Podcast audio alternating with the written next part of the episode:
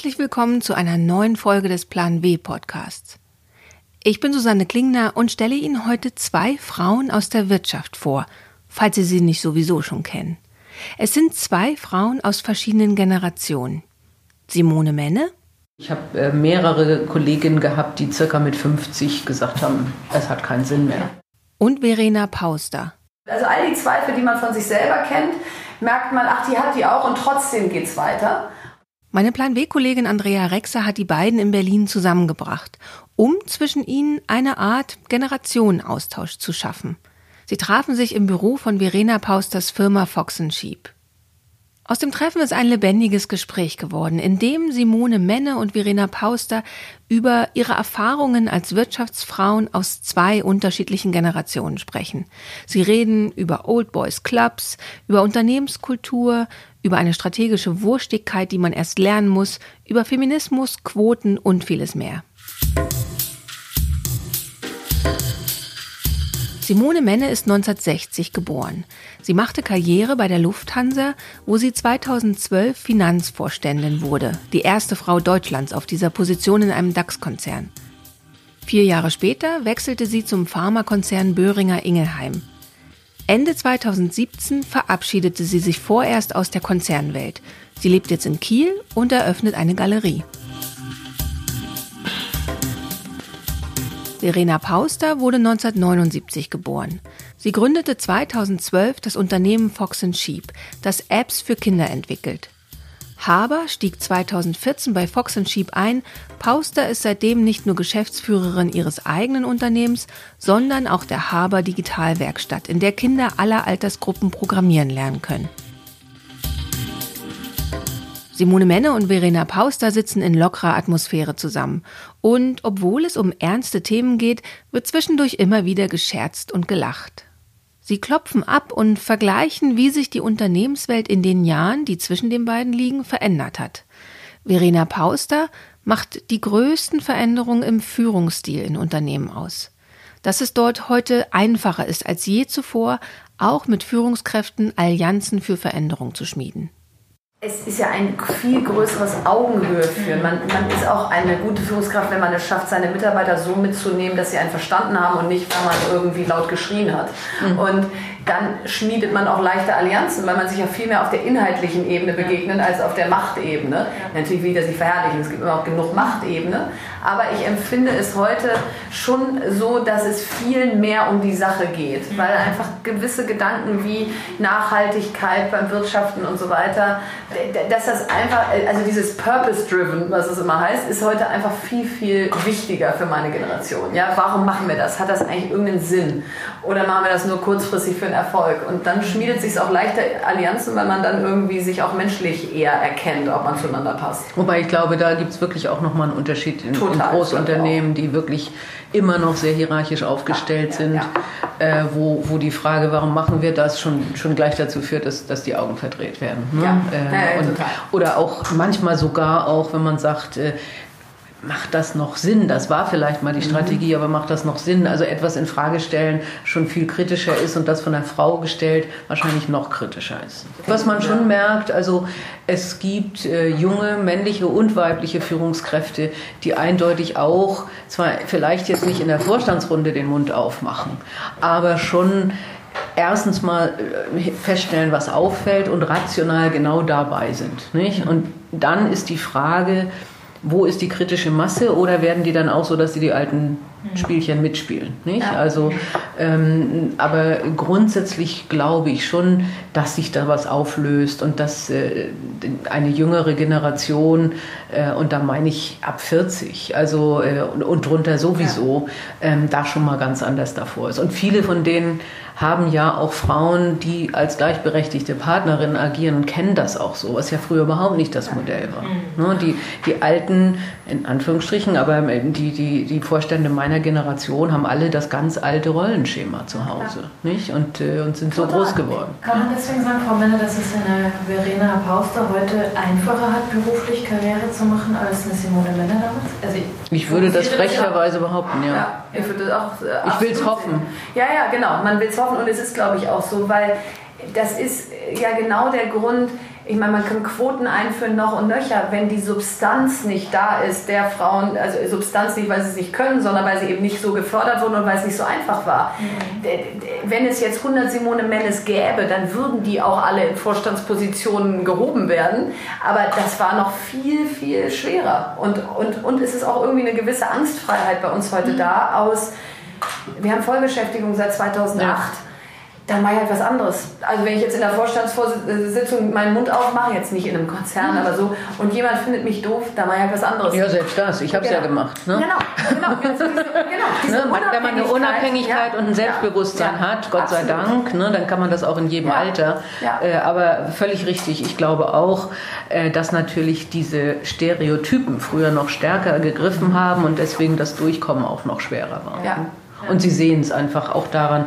Äh, also ich habe äh, mehrere Kolleginnen gehabt, die circa mit 50 gesagt haben, es hat keinen Sinn mehr. Und dann sind sie in eine Beratung gegangen oder sowas, äh, aber hatten keine Lust mehr im Großkonzern weiterzumachen. Das hat übrigens auch genau was mit Empathie zu tun. Wenn der Vorstand selber Kinder hat und seine Rolle heutzutage auch begreift, als ich möchte die auch gerne sehen und das ist keine Schwäche, sondern das ist mein Selbstverständnis, dann fühlt er auch anders mit einer Frau mit, jetzt in meinem Fall die Kinder hat, als wenn das Rollenbild war, ich habe da zu Hause eh keine Rolle, ich will auch keine haben, ich werde da auch gar nicht gern gesehen sozusagen, ich störe da nur. Ähm, so, dann kann die Vorstandssitzung auch bis 23 Uhr gehen, weil dann, dann ist ja kein Problem. Ja. Äh, und das ist heute ganz anders. Weil es moderne Väter gibt, ist es auch viel leichter als Frau mal die Hand zu heben und zu sagen, können wir das vielleicht auch als Frühstück machen oder muss das ja. immer abends um neun stattfinden? Ja. Ähm, das, also ich glaube definitiv, dass da was geholfen hat, dass generell diese Rollenmodelle aufgebrochen wurden. Und damit kann man auch arbeiten. Also ich habe... Ähm äh, häufig auch benutzt, Sie haben doch Töchter. Mhm. Und also ja. jetzt ja, bitte, also ob das nun darum geht, richten wir eine Kita ein oder ob es darum geht, wollen wir Besprechungskorridore festlegen, ähm, wo man einfach, wo man häufig ja auch schon bei den Mitarbeitern, auch bei den männlichen Mitarbeitern offene Türen einrennt, weil man häufig ein Rollen, äh, Verteilungsrollenbild hat. Aber wo man dann sagt, ich hatte das mal bei einem Kollegen, der über 60 war. Und da ging es um die Kita. Und dann hat er gesagt, oh, und Frau Menne, das wird ja gar nicht gern gesehen. Und, und ob ich da nun unterschreiben möchte als oberste Führungskraft. Ich gesagt habe, Sie haben doch Töchter. Mhm. Und Sie wollen doch, dass die für ihre Kinder eine Kita haben, damit die selber Karriere. Und da hat er gesagt, Sie brauchen nicht weiterreden.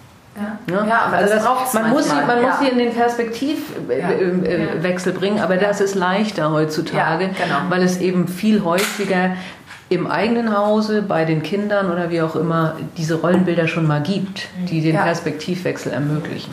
Worauf sich Simone Menne und Verena Pauster da beziehen, ist ein massiver Paradigmenwechsel, sowohl bei den Frauen als auch zu einem großen Teil bei den Männern.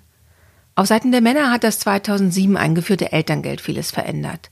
2006 hatten drei Prozent der Väter Erziehungszeit genommen, heute nimmt ungefähr jeder dritte Vater Elternzeit.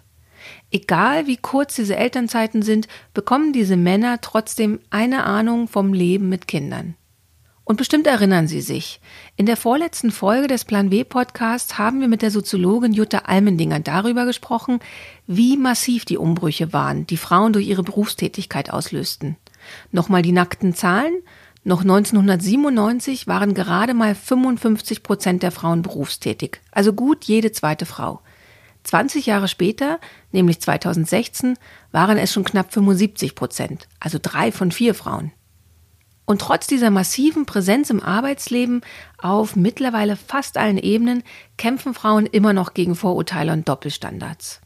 Also es ist immer ein schmaler Grad, wenn man, äh, so wie Frau Menne jetzt gerade wahrnehme und mich, relativ zackig ist, relativ zackig spricht, auch gerne in Zahlen spricht und jetzt nicht nur in äh, vermeintlich weichen Themen, läuft man permanent Gefahr, als zu hart und zu stark rüberzukommen.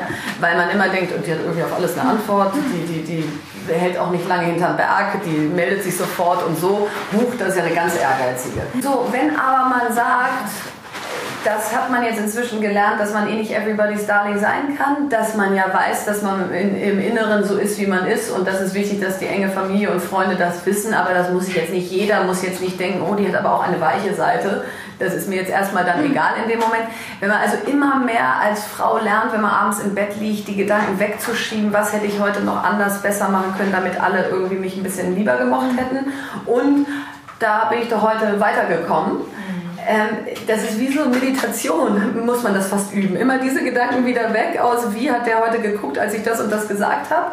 Ja. Und lieber wieder die Gedanken hin aus, aber da haben wir doch heute was erreicht. Also ich sage nicht, dass es einfach ist, aber jetzt bin ich fast 40, es wird mir immer egaler, ob jemand hinterher sagt, die ist aber ganz schön, also so, ja. aber das, was Sie eben gesagt haben, ich glaube, das ist weiterhin ein Thema. Mädchen werden großgezogen. Sicher wird das auch weniger, aber ich glaube, es ist immer noch da im Sinne von, du musst geliebt werden. Du genau, musst lieb pass sein. dich an. Ne? Ja. Und Jungs im Sinne von, du kannst ruhig mal ein Rabauke mhm. sein. Und ja? wenn solche Doppelstandards immer noch greifen und Frauen sich nicht nur fachlich beweisen müssen, sondern auch noch gegen Vorurteile ankämpfen, stellt sich schnell die Frage, ob es nicht sinnvoll wäre, mehr Frauen auf allen Ebenen zu haben um ihr Verhalten, ihre Erziehung, ihr schlichtes Da und So-Sein einfach zu normalisieren. Sehen die junge Unternehmerin Verena Pauster und die gestandene Konzernfrau Simone Menne das Instrument der Quote unterschiedlich? Also auf Aufsichtsratsebene finde ich es gut. Ähm, ich bin eigentlich kein Quotentyp, weil ich so denke, Frauen gehen ihren Weg, aber dann gibt es offensichtlich leider genug Studien, dass sie das eben dann doch nicht so tun. Äh, und bei Aufsichtsräten sehe ich einfach keinen Grund, warum das nicht 30 Prozent Frauen sein könnten. Ja? Weil die tun immer alles so, als ob das so wahnsinnig hexenwerkmäßig wäre, was sie da alle tun. Und dann guckt man, was, in was für Probleme die darunter liegenden Unternehmen rutschen.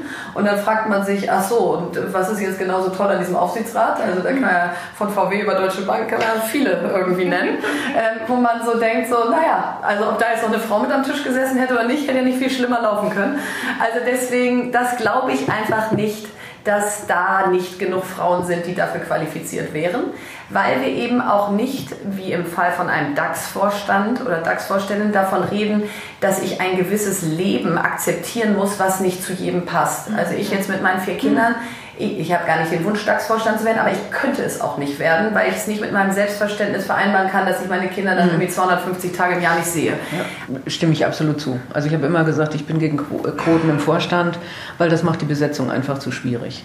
Das ist ein kleines Gremium, wenn da, also in, in dem Fall von mir, äh, da sind fünf oder sechs Menschen und wenn da zwei Frauen sind und dann sucht man den Finanzvorstand und braucht die Fachexpertise, mhm. muss die Chemie stimmen, wenn es hilft, äh, möglicherweise auch noch Branchenkenntnisse und dann zu sagen, und jetzt muss auch noch Gender stimmen oder von mir aus auch die Generation oder so, dann wird es halt wirklich schwierig.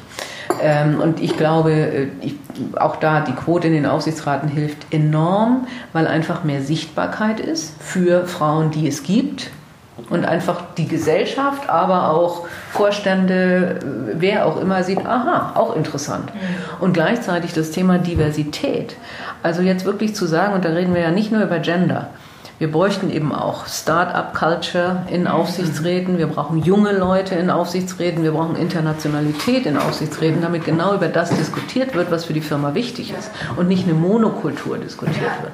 Also genau, also das ist auch der eine wirklich gute Methode, um aus dem Maskottchentum zu kommen, weil dann einfach sachlich jeder hat seine Rolle und, und bringt seinen Punkt ein und es ist völlig egal, ob Mann oder Frau ja. und hoffentlich auch ob jung oder alt, sondern einfach, dass alles hilft, zu einem diversen Meinungsbild, um dann zu sagen, wie soll sich diese Firma weiterentwickeln. Weil unsere Kunden im Normalfall eben auch divers sind. Mhm. Und man kann ja nur auf seine eigenen Erfahrungen differenzieren. Mhm. Das heißt, wenn eben da nur konzerngeprägte Aufsichtsräte am Tisch sitzen und dann geht genau. es um New Work Culture, ja. um mal irgendwas zu nennen, und dann geht es um die Frage, wie viel Homeoffice und wenn ja, wie, dann kann ich ja nur negative Beispiele im Kopf haben, ja. weil ich einfach erstens es eh noch nie wirklich probiert habe und zweitens gesehen habe, dass es zu weniger Effizienz geführt hat. Äh, komme ich aus dem Startup, komme ich dann damit, na, dann müssen wir die Zielvorgaben klarer machen. Dann muss es also ganz klar runtergebrochene äh, Ziele geben, damit jeder Einzelne am Ende entscheiden kann, wo sein Input stattfindet. Aber der Output ist klar. Ja.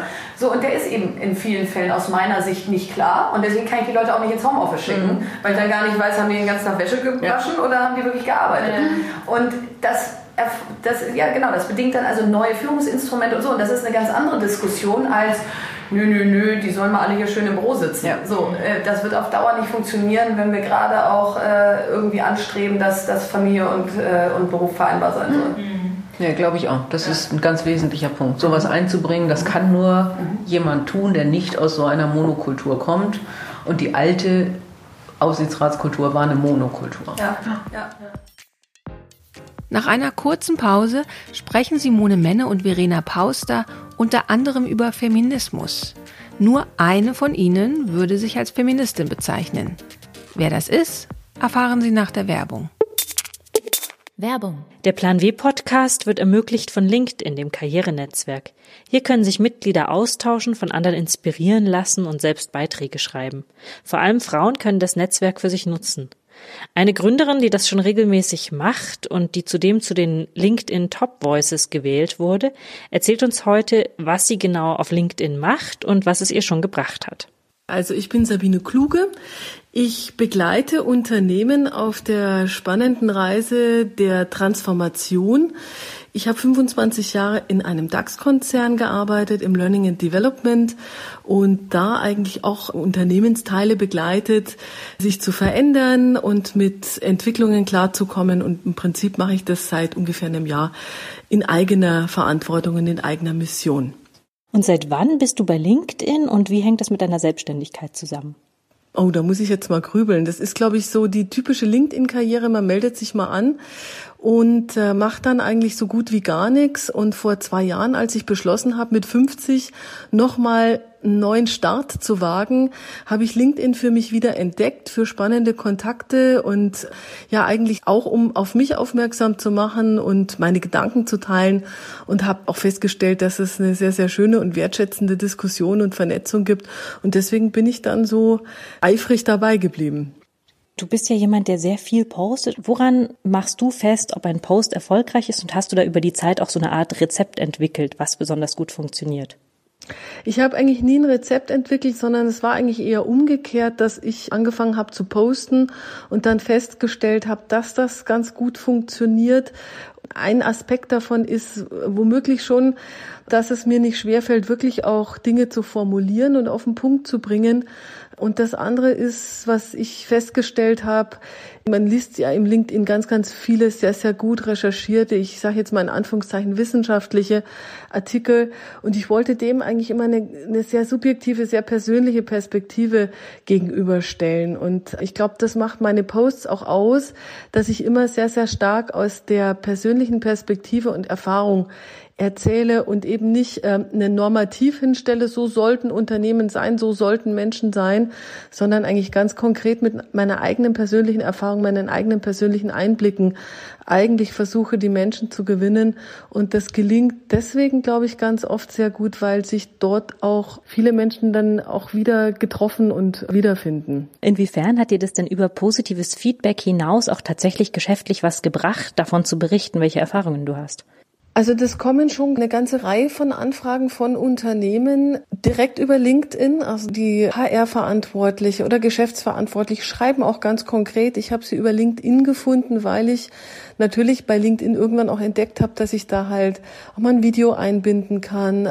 Da kommen eben auch viele Kollegen der Zunft und sagen, darf ich mal, kannst du mich mal coachen? Die sagen, wow, das ist ja mal ein ganz konkretes Element, was du da beschrieben hast. Das gibt mir eine Vorstellung davon, was ich unter diesem ganz, ganz großen Begriff Veränderung, Transformation, Digitalisierung eigentlich ganz, ganz konkret meinen Mitarbeitern auch vermitteln kann.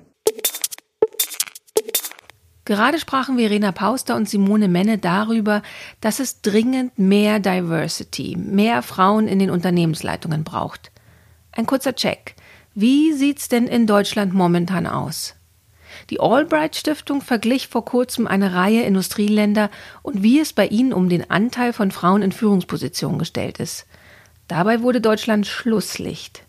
Hierzulande sind gerade mal 12 Prozent der Vorstandsposten von DAX-Unternehmen mit Frauen besetzt. Nur in Deutschland erreicht kein Großunternehmen einen Frauenanteil im Vorstand von 30 Prozent. Das Fazit der Erhebung war dann auch, Frauen im Top-Management werden in Deutschland als schwierige Herausforderung wahrgenommen, in anderen Ländern sieht man neue Möglichkeiten. Und das Weltwirtschaftsforum errechnete, es würde ab hier noch 217 Jahre dauern, bis Frauen auf dem Arbeitsmarkt gleichberechtigt sind, wenn es im Tempo der letzten Jahre weitergeht. Verena Pauster setzt voll auf die Start-up-Kultur, dass diese Veränderungen bringt, für Frauen genauso wie für die Bedürfnisse neuer Mütter und Väter. Aus meiner Sicht ist Startup, wie machen wir gewisse Sachen, die aus unserer Sicht auf den Prüfstand gehören, besser?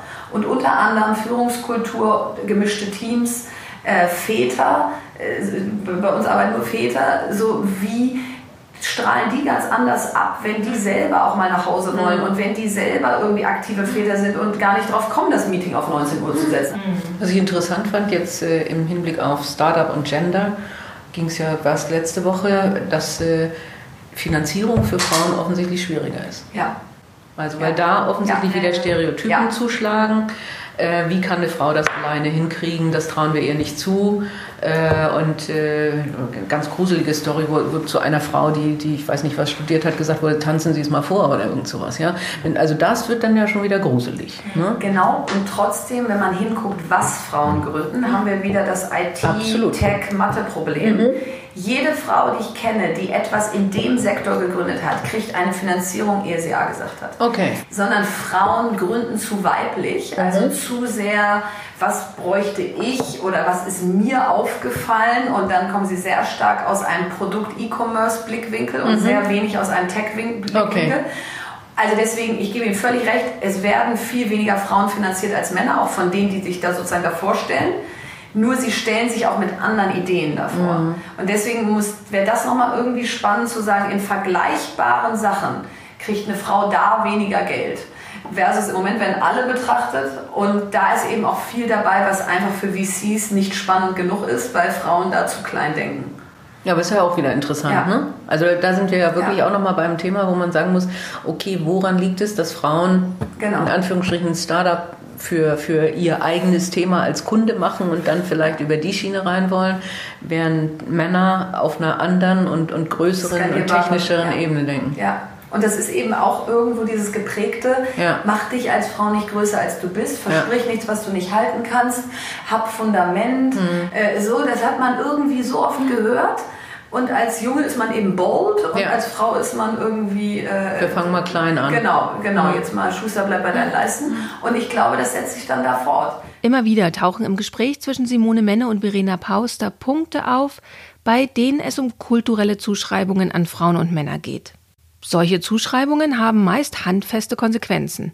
Studien zeigen, dass Mädchen und junge Frauen zum Beispiel in Mathematiktests schlechter abschneiden, wenn sie vorher einen kurzen Film gesehen haben, in dem ihnen Rollenklischees gezeigt werden, welche Eigenschaften als weiblich gelten.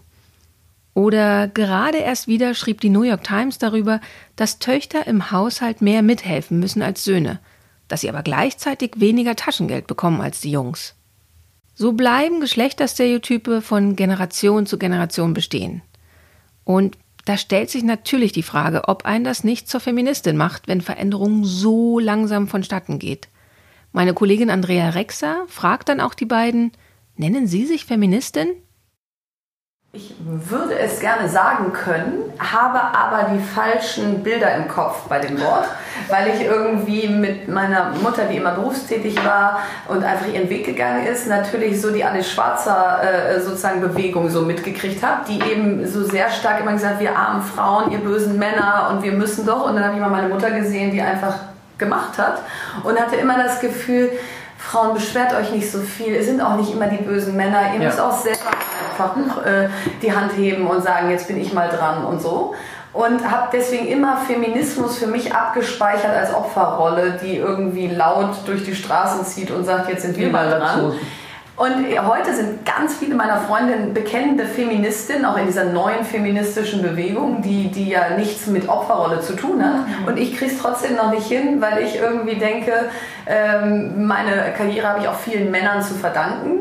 Ähm, nur ich, ich belege es falsch. Das heißt, ja, wenn jemand sagt, du bist Feministin, sage ich nein, nein, nein. Deswegen ist das ja so ein schwieriges Wort, denke ja. ich nicht. Also deswegen tun sich so viele schwer ja. damit, weil es eben genau dieses äh, herbe, äh, zickenhafte bedient hat und das auch damals so kreiert wurde. Machen wir uns nichts vor äh, und dann wirklich fast als Feindbild aufgebaut wurde. Und also mir sind zwei Punkte wichtig. Also zum einen auch, es darf auf keinen Fall, und ich glaube, wir laufen da gerade Gefahr, es darf auf keinen Fall die gegen wir. Ja. Männer gegen Frauen. Ja. Ähm, genau. also momentan, das hilft nämlich gar keinen. Nee. Ja. Also momentan ist eben so, dass das viele Männer ja sagen, okay, ich habe jetzt gar keine Chance mehr, weil immer die Frauen rankommen oder wie auch immer. realistisch natürlich nicht wahr. Aber man merkt schon fast so eine defensive Haltung und das, das hilft wirklich keinem weiter. Wir müssen divers gemeinsam zusammenarbeiten, um zu guten Sachen zu kommen. Und wir haben verdammt viel zu tun. Also von daher hilft es, wenn wirklich alle anpacken. Und der zweite Punkt ist, was ich aber auch interessant finde, meine, meine Mutter hat auch immer gearbeitet, war ganz sicher, war ja über, ist älter als alle Schwarzer, ähm, war natürlich aber ein wesentliches Role Model. Also ich glaube, das prägt natürlich auch, wenn man einfach eine Mutter hat, wo man sieht, ja, das geht. Nicht? Mhm. Also, Total. Ne? Und ja. die, die kann das kombinieren und die ist zielstrebig und hat nicht ein einziges Wort. Wenn ich meine Mutter sagen würde, sie ist Feministin, wird sich totlachen. Ja, meine ist inzwischen ja. 83, ja. ja. Genau. Also, äh, Kind, was hast du hier? Ne? Also, ähm, aber die haben es halt gemacht, die haben es vorgelebt. Und das ist halt das Gute. Und nicht? das ist auch das Wichtige. Das ist auch äh, wiederum das, wo ich sehr äh, sozusagen äh, weiblich vorangehe, in, wenn wir keine Vorbilder für mhm. die jungen Frauen zeigen. Mhm. Ja? Wenn, wenn man Simone Menne nicht kennt, kennenlernen kann, weil sie immer nur sozusagen äh, auf irgendeiner Manager-Magazin-Seite ist oder wenn ich immer nur auf der Bühne stehe und sage, bei mir ist alles super, dann, dann inspirieren wir keines nachzumachen. Man ja. muss genau sagen, wo habe ich auch mal gekämpft. Wie mache ich das mit meinen Kindern? Wie, äh, so, also es was muss, ist schiefgegangen? Was ist ja. schiefgelaufen? Es muss hinter die Kulissen blickbar sein heutzutage, weil durch Social Media und so will man irgendwie mehr über den Menschen wissen, als was irgendwie über ihn in der Zeitung steht. Mhm. Und dann fängt man an, als junge Frau zu sagen, ach guck mal, die ist ja gar nicht so, wie ich dachte, die kriegt das ja ganz gut hin, die hat aber auch schon mal richtig irgendwie Mist erlebt, die sagt auch, dass sie ihren Kindern manchmal nicht gerecht wird. Also all die Zweifel, die man von sich selber kennt, merkt man, ach, die hat die auch und trotzdem geht es weiter. Und, und deswegen finde ich Vorbilder heutzutage das Allerwichtigste, dass sich genug Frauen trauen zu sagen, ich rede auch mal über mich, was ich als Frau immer nicht so gerne tue, weil ich denke, das ist doch angeberisch und warum denn schon wieder ich und so. Aber wenn wir das eben nicht tun, ähm, dann, dann wird es sehr schwer sein für die jungen Frauen wirklich zu verstehen, was alles geht. Mhm. Ähm, also Rollenvorbilder sind genau. massiv wichtig und ich meine, es ist nicht nur das Thema Anfassbarkeit, sondern in der Vergangenheit gab es eben wirklich sehr wenige. Genau. Nicht? und die, die es gab, ja. die waren dann eine Indira Gandhi, also zu meiner Zeit, mhm. ja, eine Thatcher, also wo, wo, wo dann, oder eine Alice Schwarzer, wo, wo das wirklich eher als, als abschreckendes Beispiel genannt wurde, ja, und, und äh, das ist, äh, ich glaube, daran müssen wir wirklich arbeiten, dass wir sagen, und Frauen sind auch divers, mhm. ja, und die sind nicht alle Thatcher und die sind auch genau. nicht alle Gandhi und die sind auch nicht alle Merkel ja. äh, und, und manche sind sehr weiblich und manche sind ja. sehr herb, genau wie. Männer unterschiedlich sind, sind Frauen auch unterschiedlich und wir zeigen sie dir. Heute gibt es mehr Vorbilder als noch vor einer Generation. Man findet sie online, kann zum Beispiel interessanten Wirtschaftsfrauen über die sozialen Medien folgen. Es gibt Medienangebote wie Plan W, die sich auf Frauen in der Wirtschaft spezialisiert haben. Und weil Sie gerade einen Podcast hören, will ich Ihnen gleich noch den Role Models Podcast empfehlen, in dem Unternehmerinnen und Wirtschaftsfrauen über ihre Karriere und ihr Leben sprechen.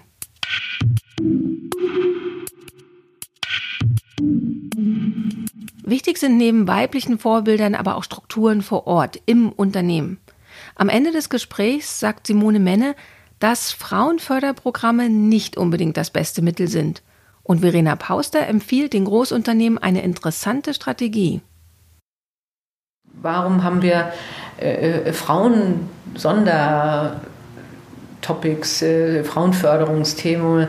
Wo ich hatte schon Frauen, die dann zu mir gesagt haben, als, als ich gesagt habe, ich, mein, ich bin stolz drauf, dass ich so ein Frauenförderprogramm habe, wo die sagen, ja, klauen Sie uns das nicht zu? Das wir, wir brauchen das jetzt und die Männer nicht oder wie? Ja? Warum macht ihr das hier? Ja?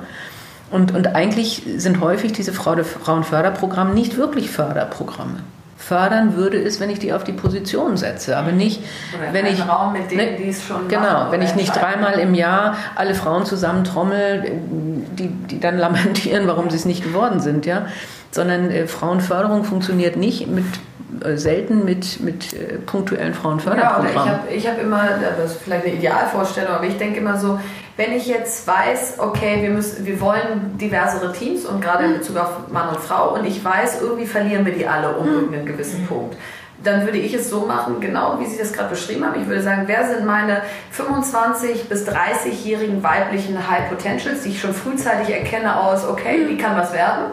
Und wie gebe ich der jetzt einen Sponsor jenseits der 50, der schon Führungskraft mhm. Ebene 1 und drüber ist? Und jeder von denen muss eine von denen kriegt der jetzt gematcht. Mhm.